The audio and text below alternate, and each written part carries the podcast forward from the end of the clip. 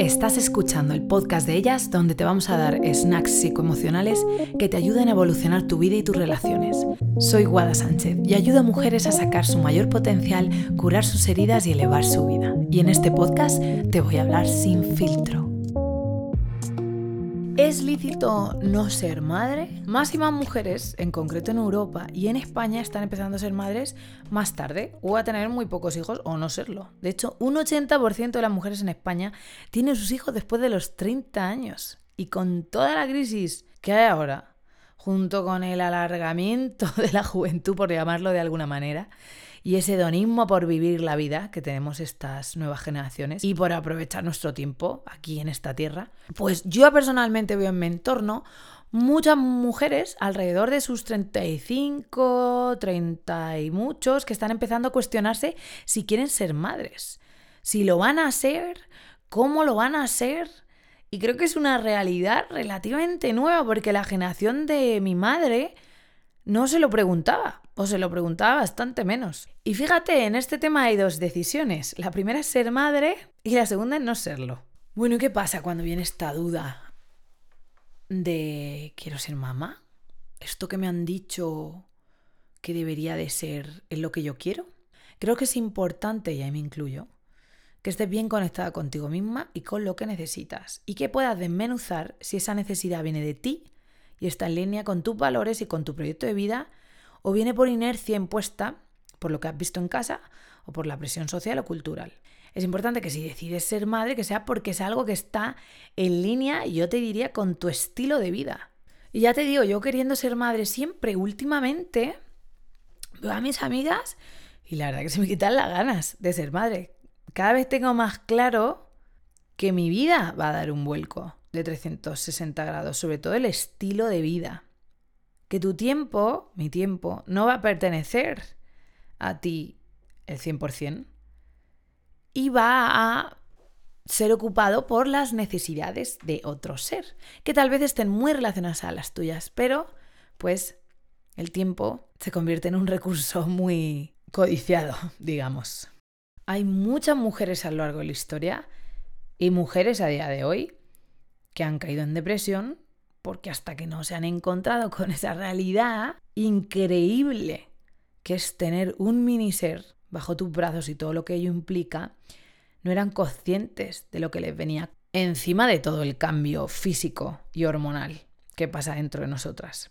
Tengo varias amigas que han romantizado mucho ser madres y que ahora están como bastante jodidas y saturadas y casi al borde de un puto ataque de nervios, vamos. Yo te animo a que tomes conciencia que el parte del trabajo que implica tomar esta decisión es saber quieres. Te voy a explicar un poquito aquí mi caso personal porque además siento que sí refleja muchas de las voces que oigo en torno a esto. Yo siempre he querido ser madre y sigo queriendo ser madre, pero sí he tenido conflicto con ello. Soy una persona muy independiente, me vinculo mucho, mucho, mucho, pero a la vez valoro mucho, mucho, mucho mi tiempo sola y conforme se va acercando, pues me voy dando cuenta de un poquito el precio que voy a tener que pagar eh, cuando sea mamá.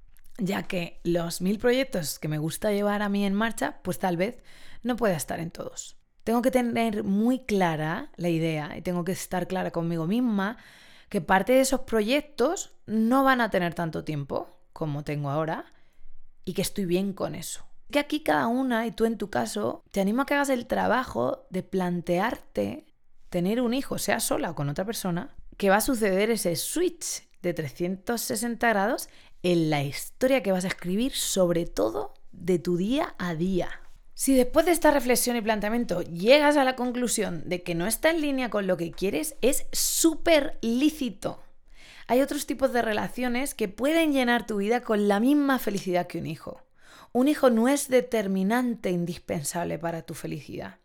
Igual que si te diría que decidir no tener pareja lo veo más complejo, porque creo que es algo que no está tanto bajo tu agencia ni puedes evitar cómo reacciona tu cuerpo ante los seres que te cruzas en la vida. Ser madre sí es evitable. Es decir, para ser madre tengo que hacer un esfuerzo, tengo que querer.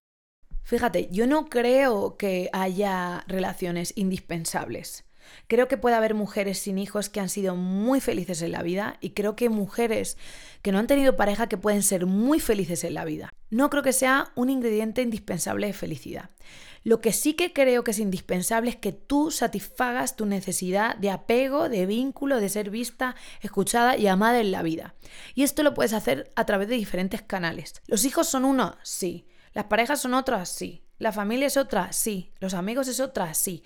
Hay gente, hay comunidades cuando yo vivía en Estados Unidos que tenían un concepto de la amistad muy, muy familiar y que recibían muchísimo amor y vínculo y satisfacían su necesidad de apego a través de ese canal.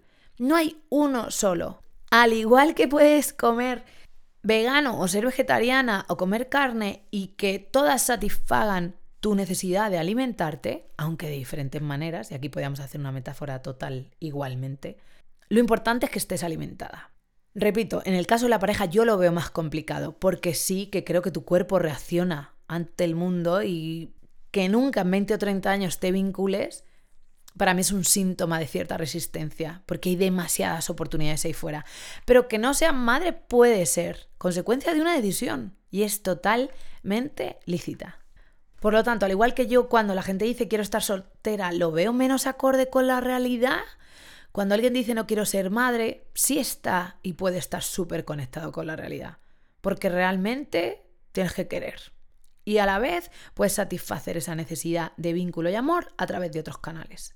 No creo que alguien que no quiera ser madre está evitando un instinto o algún tipo de vínculo o de un tipo de responsabilidad, simplemente es un tipo de vínculo que decide no tener en su vida. La gente puede ser perfectamente feliz sin hijos. Hay muchísimos tipos de relaciones que nos alimentan la necesidad de vínculo y a la vez es importante que sea algo que está en línea con lo que quieres, porque ¿Cuánta gente ha tenido hijos cuando no estaba lista? ¿Y sabes qué pasa con esos hijos? Que luego me los trago yo en terapia de adultas y de adultos, porque llevan traumas, porque sus madres no estaban listas emocionalmente. Creo que es así en nuestra responsabilidad.